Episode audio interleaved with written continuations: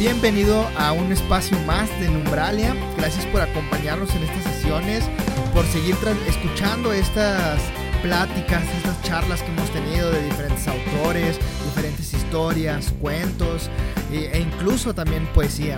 Gracias por acompañarnos, seguir reproduciendo, compartiendo y esto que llegue a más personas y seguir generando una república de lectores que trascienda más allá de los límites. Así que vamos con este episodio y continuamos, no te despegues porque nuevamente recurrimos a un autor local de Hidalgo. Para esta sesión leímos Le han ganado terreno al mar de Rafael Tiburcio García.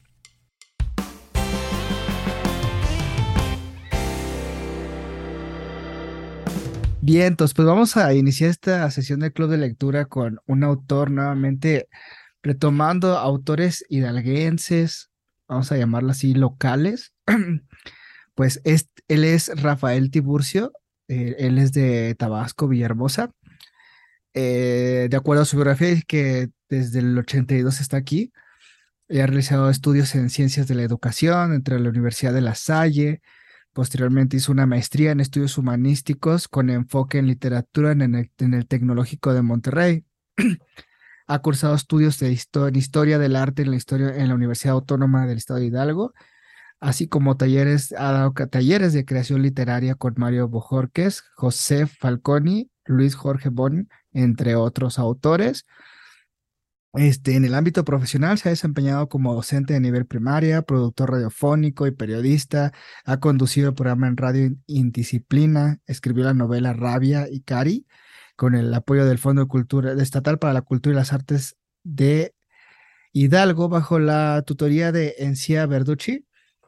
Y bueno, obtuvo la mención honorífica en el concurso mensual de lashistorias.com con el Independiente de Hidalgo, ha escrito columnas culturales en el periódico Síntesis de Hidalgo, fue productor del programa de radio Enlace Educativo, contacto con la Secretaría de Educación Pública de Hidalgo y ha realizado radioprogramas, radio cultural y educativo y spots institucionales. Y bueno, de, en este caso, ¿no? Del cuento que leímos, es el que ganó el premio estatal del cuento Ricardo Garibay eh, en el 2014 de su libro cuentos de bajo presupuesto. Y bueno, este es el, el, título que hemos tomado en esta ocasión, ¿no?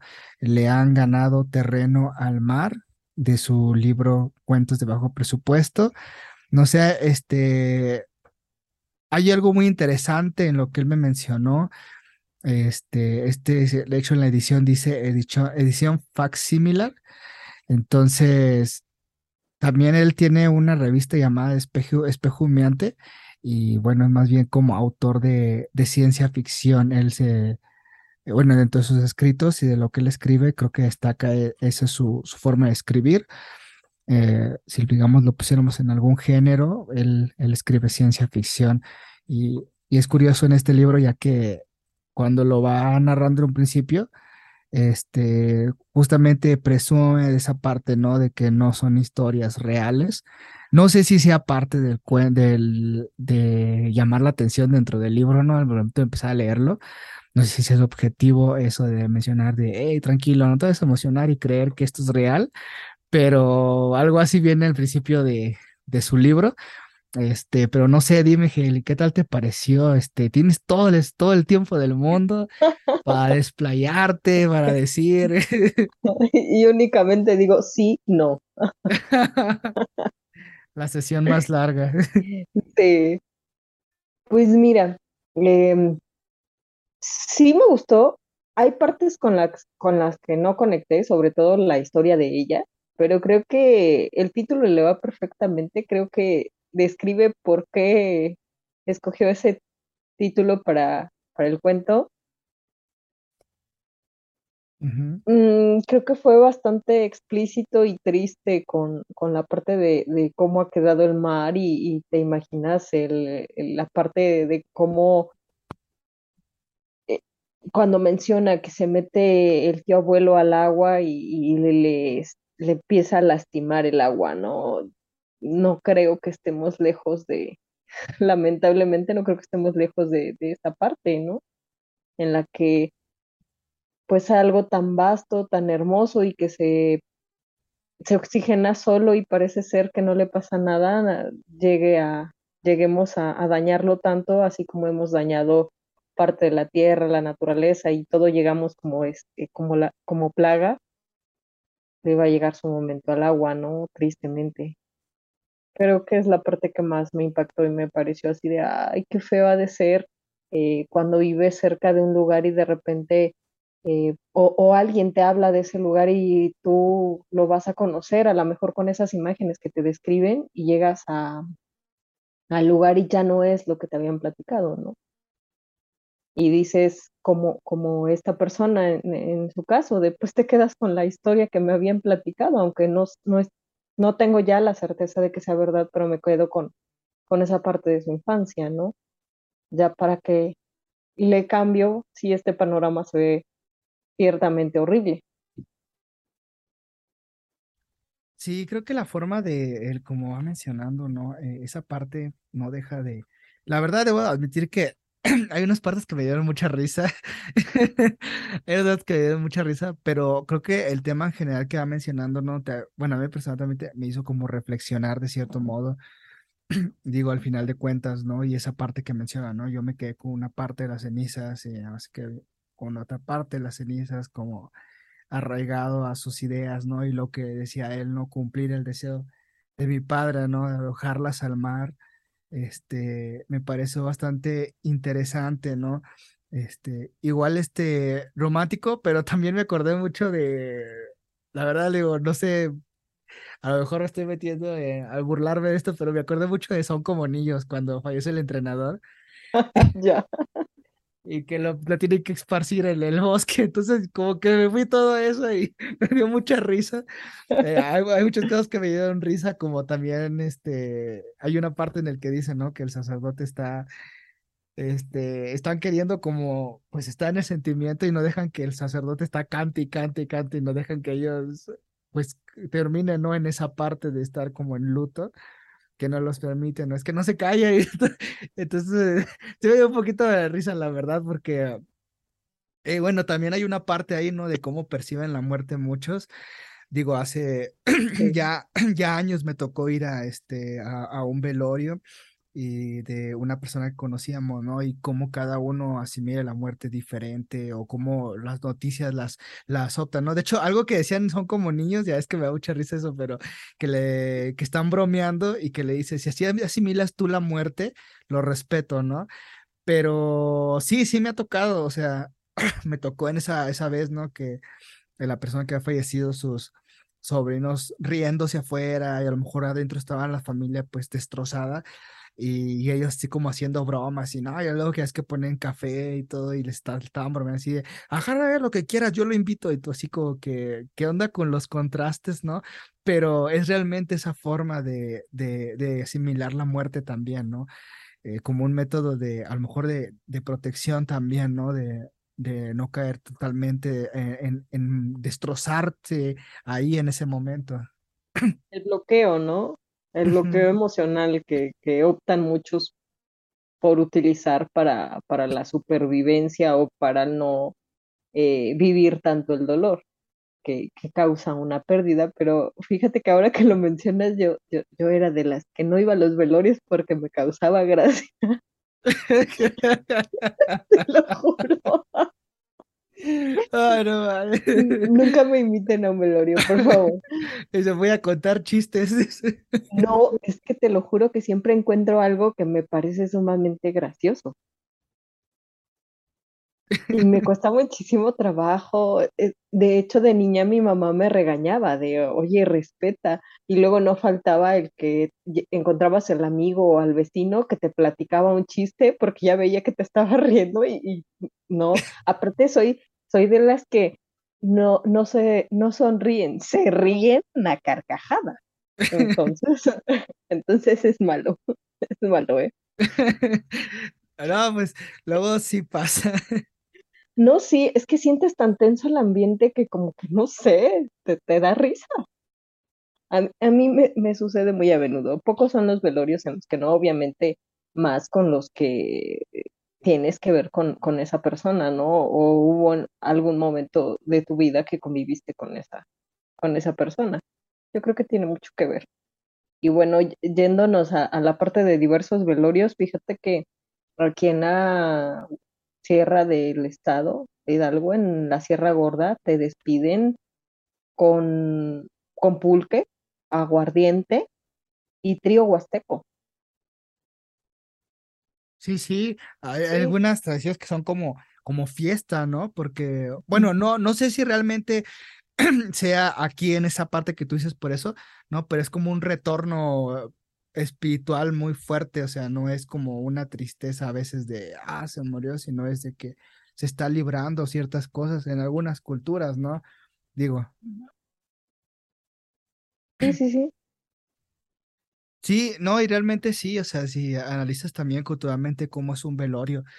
Eh, de hecho, creo que una vez les conté, eh, hablando en ese tema, este, en Shushan y la dama oscura de Stephen Hill menciona esa parte, ¿no? Como incluso aquí, aquí en México el negro es luto y en Japón el blanco es luto. Entonces, esos también contrastes que hay, ¿no? Esa forma de, de, ajá, y sí, en esta parte, como lo mencioné, digo, eso me dio un poco de risa porque, pues sí, ¿no? Luego, luego llegan a pasar cosas a veces chuscas que no sé si es como la método de protección, pero así pasa. Y algo que me encantó es justamente eso de la religión, ¿no? porque pues me ha tocado, ¿no? O sea, un velorio y una vez nos pasó, creo que en el mismo, no sé, yo creo que ese día me retiré, pero pues bueno, eran cristianos y pues cambia completamente el sermón cristiano al católico, judío, etcétera, ¿no? Y fue algo muy curioso que una de las hermanas se le ocurrió no solo que había ido un pastor, sino que invitó a un sacerdote católico. Y entonces hubo como un choque ahí que tuvieron cultural muy extraño y entonces fue como algo muy chusco porque todos como, ¿qué onda? Entonces, sí, y, es, es, es, justamente eso también lo que, lo que llega a pasar. Igual digo, depende igual las personas, ¿no? También tuve la desgracia o fortuna, no sabía qué podría decirlo, pero igual de alguien también mucho más cercano tuvimos que fuimos a su velorio y pues sí, igual, ¿no? Hay personas que lo asimilan de una manera diferente, o incluso, como dices, ¿no? Algunos incluso no van, ¿no? Algunos simplemente deciden no ir porque sienten que no pueden o se, o se destrozan frente al féretro, ¿no? Frente al, de las personas, ¿no? Al verlas ahí y es bastante interesante, pero sí me dio un poquito de risa esta parte porque la comprendí mucho, o sea, esa parte que diciendo, dice, mi padre era cristiano, yo soy católico, o sea, es como que, ah, identificas los contrastes que llega a ver. Pero si te das cuenta, su papá estaba así como que entre un estire y afloje porque entendí que era, bueno, entendí que era cristiano, pero que también iba en esta parte de los brasileños,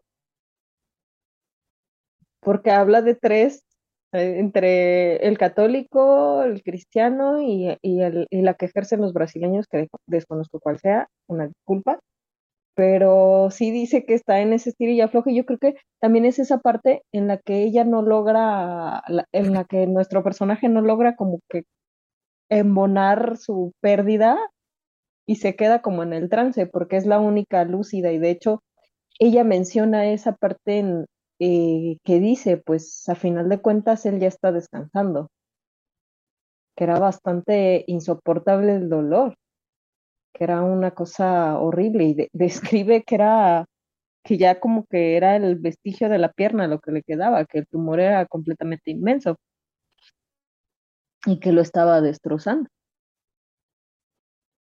Sí, creo que realmente, ajá, ese, eh, y sí, esa parte en donde como que ella sí ya dice, bueno, al final ya está descansando, porque sí está como en, lo menciona, ¿no? Una lucha entre si lo van a cremar, que porque dicen que luego cómo va la resurrección y luego qué dicen ellos, pero al final de cuentas se lo ve como, pues ya, al final, pues ya, ya pasó, dice, no sé cómo asimilarlo a esta parte, decía, pero ya pasó. Entonces, inclusive, ¿no? Decían que, de hecho, esa es la parte que dice, de hecho, creo que el le dice que ya a cierta hora ya va a salir del hospital y dice, sí, sí salió, pero muerto.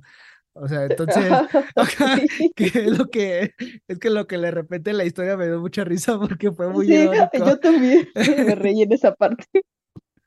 Dije yo, ay, qué irónico, tuvo razón, pero salió de manera distinta. No salió como esperaban, pero... pero salió. Diría Drake, a veces planeas una cosa y te sale otra, pero... El resultado fue que sí salió.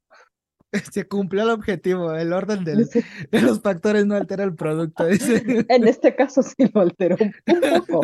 No, no, no ahondemos que, no digamos que fue algo fuerte, no, un poco nada más. Un poquito nada más. Sí, la verdad estuvo, estuvo muy, me dio mucha risa ciertas cuestiones que mencionaba.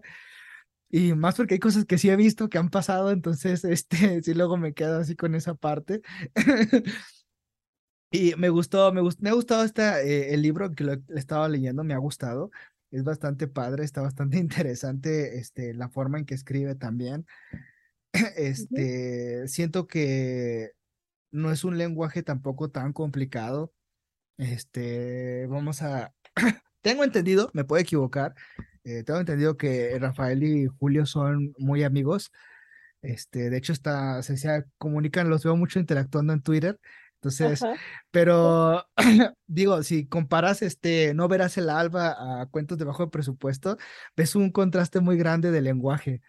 Eh, en, cuestión de cómo lo va manejando y también las palabras y cómo tituló ciertas obras Julio en su Levotor y todo el contraste que tiene a lo que mencionó este Tiburcio. La verdad me gusta, ahora que vamos a tener la oportunidad de tenerlo en una entrevista, le voy a preguntar, este, pues justamente, ¿no? Esos elementos de que por qué son, realmente lo hacen ficción, ¿no?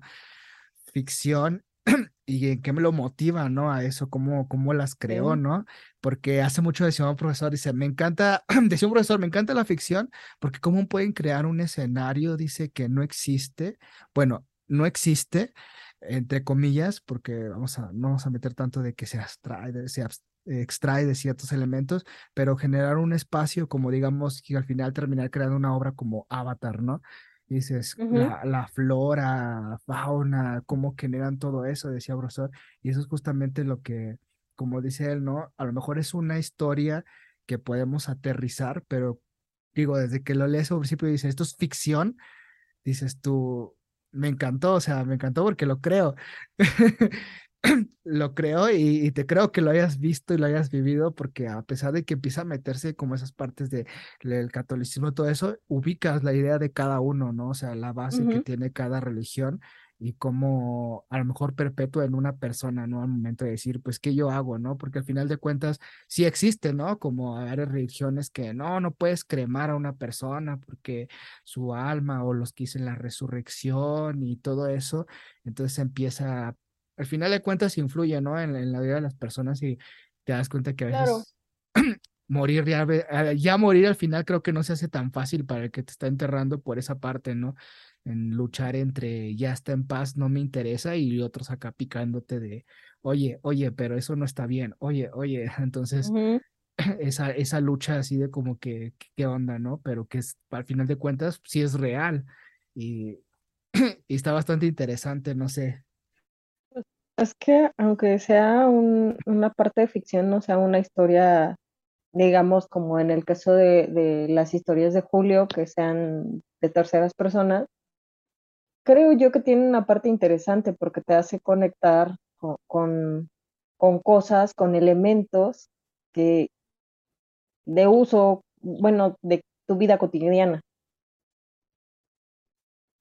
como el mar, ves las cosas, ves la situación en cómo se encuentra realmente, este, pues en sí el, planeta, ¿no? Y que no estamos lejos de, esa parte. Ves el, eh, la lucha de cuando sí hay personas y sí vas a ver qué hace llegar a encontrar más adelante, vas a conocer gente que pues está entre azul y buenas noches en una religión y luego hay como mezcolanza de religiones dentro de una familia, unos son unos, otros son de otro lado, otros eh, ni de un lado ni del otro. Entonces ahí convergen varias ideas bastante extrañas, bastante complicadas de entender y, y, hay veces te preguntas, bueno, ¿y cómo pueden convivir de esa manera? Pero bueno. Y, y a la parte de la muerte, ¿no? En la que tú dices, bueno, pues por una parte me identifico con ella porque tiene razón. que a final de cuentas, pues a lo mejor cuando ves a una persona sufrir tanto, pues sientes un alivio, la verdad, sientes un alivio cuando, cuando parte. Sí, sí, realmente, este, me, me gusta esa parte que a lo mejor no es, eh, a lo mejor igual me estoy des, desfallando un poquito, ¿no? A lo mejor no es la, la idea central, ¿no? Sino el proceso.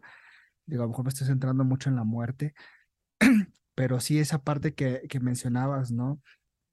Esa parte, a lo mejor poética, vamos a decirlo así, ¿no?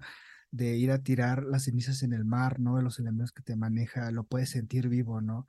Y a la vez como ese sentimiento, no sé, ese sentimiento que te transmite a lo mejor la, ah, más porque a lo mejor te lo está narrando en primera persona, ¿no? No te está hablando como espectador este, sino te hablando como que esas dudas, ¿no? De que yo estoy ahí y te hace sentir como que tú te cuestionas y, y, no sé, esa, esa parte que menciona respecto a hacer las últimas cosas como de su padre, como su última voluntad, que a la vez fragmentada, ¿no? Porque nada más una mitad se fue, o sea. no quiero decirlo, pero, pero agarraron su báscula y pesaron que cada uno tuviera una parte similar, agárrale y échale un poquito acá, le falta, le sobra. Sí, o sea, se me hizo bien cajeta porque digo, ¿qué se habrá llevado? ¿La cabeza o los pies? O sea. no, o sea, no, Y, y, aparte cabe, mencionar que, eso es malo es malo hacer eso. Nunca tiren las cenizas de las personas, porque tú cuando vas, aspiras el hueso y, te, y, entra a tus pulmones. A final de cuentas es polvo y pues no, no traes una protección adecuada para que no entre en tus vías respiratorias. bueno, esa es otra historia. Sí, sí, bueno, un deseo muy fragmentado, muy, muy enfermo para la salud. un deseo en el que dijo, no, todos aquí vamos a participar, esto va a ser adecuado para todos, el deseo de mi papá se va a cumplir, el deseo de mi mamá también y el deseo de mi abuelita pues también cada quien va a tener un pedacito. Sí, sí, sí, está, está este, esa parte, ¿no? De cómo lo va mencionando. Ah, o sea, me, da risa, pero, pero sí, sí, es muy curioso cómo lo va narrando y es así como lo va, pues también, ¿no? Te va haciendo la idea, ¿no? Digo, ¿cómo, ¿con qué se habrá quedado también, ¿no? El que pensó en la resurrección, ¿con qué parte se quedó? Entonces es como, es bastante interesante eso y, y, que a lo mejor no, en su momento, fíjate que no lo había visto, ¿eh? no lo había visto tan así, ¿no? Igual el cumplir el deseo de todos, como lo menciona, ¿no? Satisfacer a todos, ya, todos se quedaron felices, se cumplió lo que incluso lo que feliz mi papá, aunque ya no está, pero ya, o sea, ahora sí, ya no peleamos con discusiones y los terrenos de del, del papá, ¿no? Entonces... ahora que venga el lado interesante, vamos a luchar. Ahora sí, ¿quién se queda con los terrenos? No, sí está. sí, sí está muy, muy, muy este. Esa parte me gustó, digo, más adelante a lo mejor digo, a lo mejor de qué parte lo, vio también puede ser, ¿no? Pero como menciona desde un inicio, es ficción, entonces, y es que, y es que en verdad, eh, mm, déjame ver si lo encuentro, es que hay una, hay una parte en que tal cual dice, este, son relatos nada más, este, ah, volumen. Dice, presentamos a es una edición facsimilar del ejemplar Cuentos de bajo presupuesto que Margarita Bolsmacher trajo consigo de un viaje a un tiempo por venir y le fue obsequiado por el autor. Una vez concluidos los hechos narrados, ella y Rogel entregaron el volumen a su autor en el presente, quien de inmediato lo conformó con con su borrador, hizo las correcciones pertinentes y lo envió al concurso.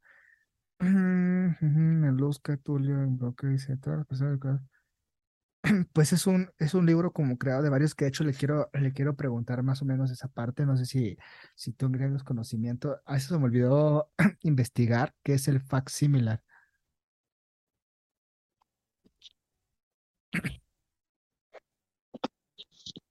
No, perdón. No, yo estoy esperando. Solo. Estoy esperando la respuesta, yo estornudando. Voy a buscar la respuesta. ¿Qué?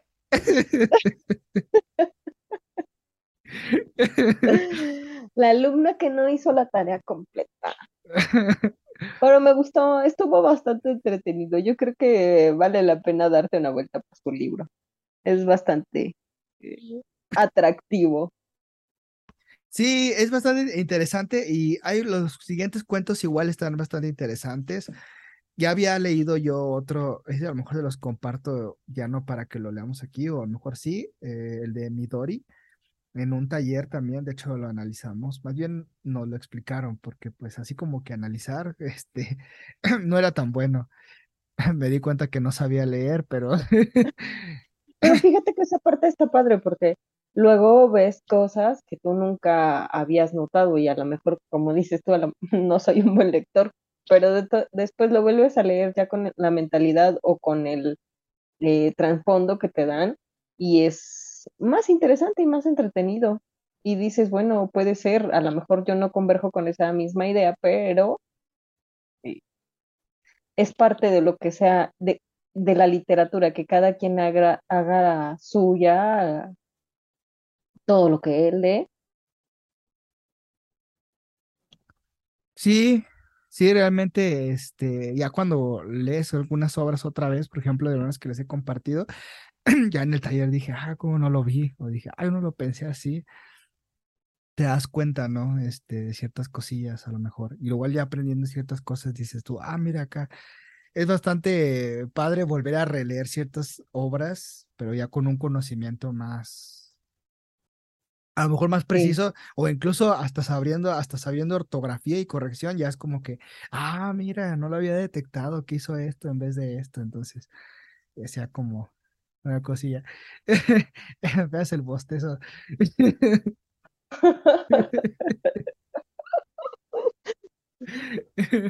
Dice, oh, no, no se escuchó, pero se veía. vale. Pero bueno, eh, volviendo a esa parte, yo creo que el, cuando llegas a la misma conclusión de quien te explica una lectura, dices, bueno, el autor a lo mejor sí quiso, sí llegó a mí la, la idea original del autor, ¿no?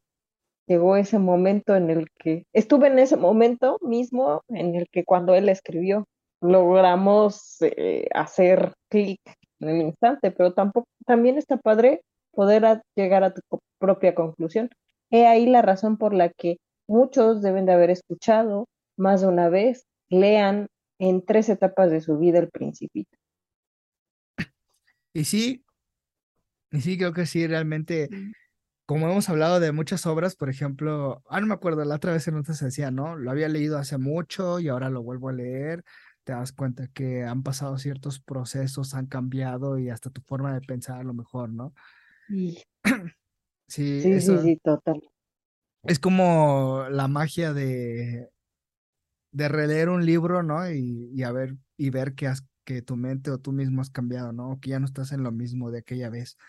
Dices tú, ah, mira, sí salí, o sí logré salir de esa parte, ¿no? O cambié en esa parte y ahora hago esto. Es bastante padre, ¿no? Y, y genial que de, volver a releer algún libro, ¿no? Unos años después, ¿no? Porque a lo mejor sí, lo leo ahorita y lo vuelvo a releer y, entonces,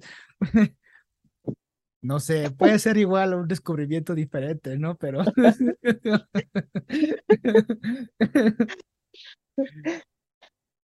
o a lo mejor es lo mismo, ¿no? Uno nunca sabe, pero sí hay libros, muchos, que valen la pena que los leas una y otra vez para en diferentes etapas.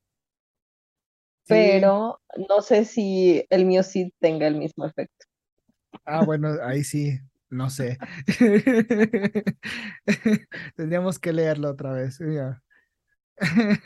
No, no sé si me atrevería. Pero esos son traumas, no es porque eso es un gran libro. Vale la pena, pero pues yo creo que los traumas no te dejan volver a leer ciertas obras. Igual, ¿no? Igual y sí. Vale, pues vientos. Esta sesión ha sido un poquito más larga, ahora sí. Este, Hayeli tuvo toda la participación absoluta, ¿no? No dejó hablar a nadie. Aunque levantaron la mano. Aunque levantaron la mano, dijimos, no, no, no, quítense. no, realmente fue una gran sesión. Me que hayas podido conectar y hayamos podido hablar de otro autor local, lo llamo local, aquí de Hidalgo, porque siempre, bueno, es, importante, ¿no? También conocer lo que se está haciendo o lo que se, está, se ha estado haciendo. Me gustaría que más adelante le damos un fragmento también de Agustín Cadena, creo que no les, no hemos tenido como tal, este, no les he mostrado ningún cuento de él o texto, eh, fue de los que fui aprendiendo poco a poco durante varios talleres y me gustaría también que los viéramos, ¿no? Y más porque están haciendo, digamos, ruido todavía, ¿no? O sea, dentro de la literatura, en lo local y pues que también podemos decir también lo nacional, ¿no? Y, que es importante. Entonces, pues nuevamente gracias a los que nos vayan a escuchar, que se sumen y que nos sigan dando sus recomendaciones. Sí las, sí las, sí las comparto nada más que en esta ocasión dije aproveché, vamos a ver, no hemos visto algo tan, tan más local, pues. Entonces, pero sí, sí aceptan las, las recomendaciones y las estamos viendo con tiempo. Pues no sé, algo más que quieras este, decir, Heyeli, decirle a todos que los que has dejado sin palabras. Dense la oportunidad de leerlo. Siempre hay veces decimos es que no es un autor de renombre, pero eso no es lo importante. Siempre descubre uno gente bastante interesante. Sí, es, siempre es interesante ver lo que está haciendo y cómo lo están haciendo, pues los autores, ¿no? ¿Y qué más? de lo local, ¿no? De los que están aquí, digo, de alguien que podemos palpar, ¿no? Digo, ahí tenemos, ya ahí se hizo una fan también a través de las entrevistas de un autor local. ya después le, le, voy a pedir que grabe un ringtone y, lo distribuya. Y ya, nunca sabes de dónde puede salir.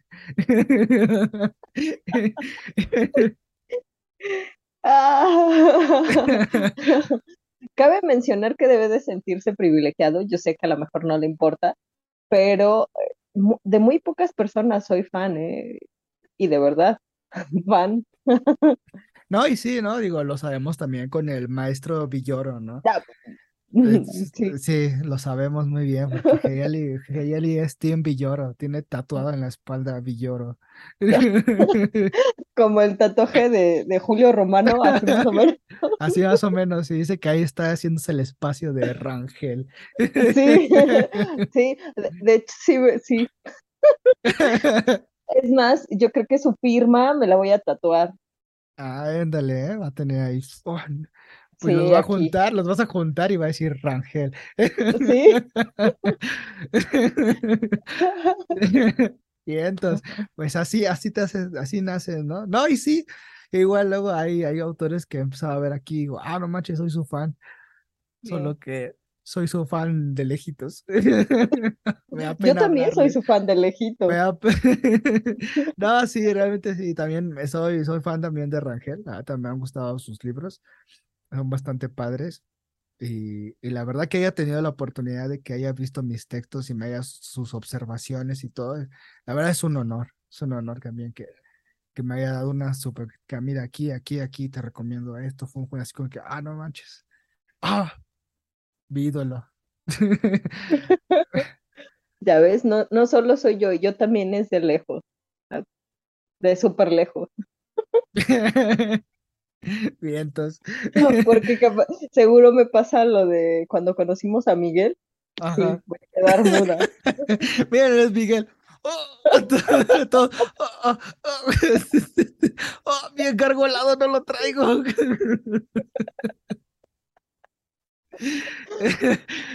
No. Fírmeme el PDF. Para, para que entiendan el contexto, necesitan estar en las reuniones presenciales. Se han puesto buenas.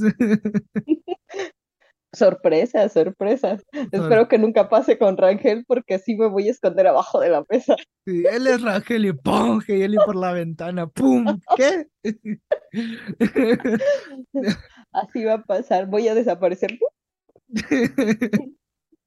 no, sí. Pues bien, entonces, pues muchas gracias a los que nos han escuchado. Vamos a cortar ya esta transmisión para seguir aquí en nuestras redes. Pueden sumarse en Spotify, Instagram, Twitter, Facebook y pues unirse a estas pláticas no tan interesantes de diferentes autores. Muchas gracias a los que se suman, muchas gracias a los que nos ayudan a compartir y nos escuchan y puedan tener recomendaciones siempre de nuevos autores, de autores que a lo mejor no conocían o ya habían escuchado y que puedan tener siempre una visión, ¿no? De varias voces y no solo de uno, ¿no? Entonces, que pasen un excelente día, tarde, noche a todos y nos vemos en el próximo capítulo de Numbra.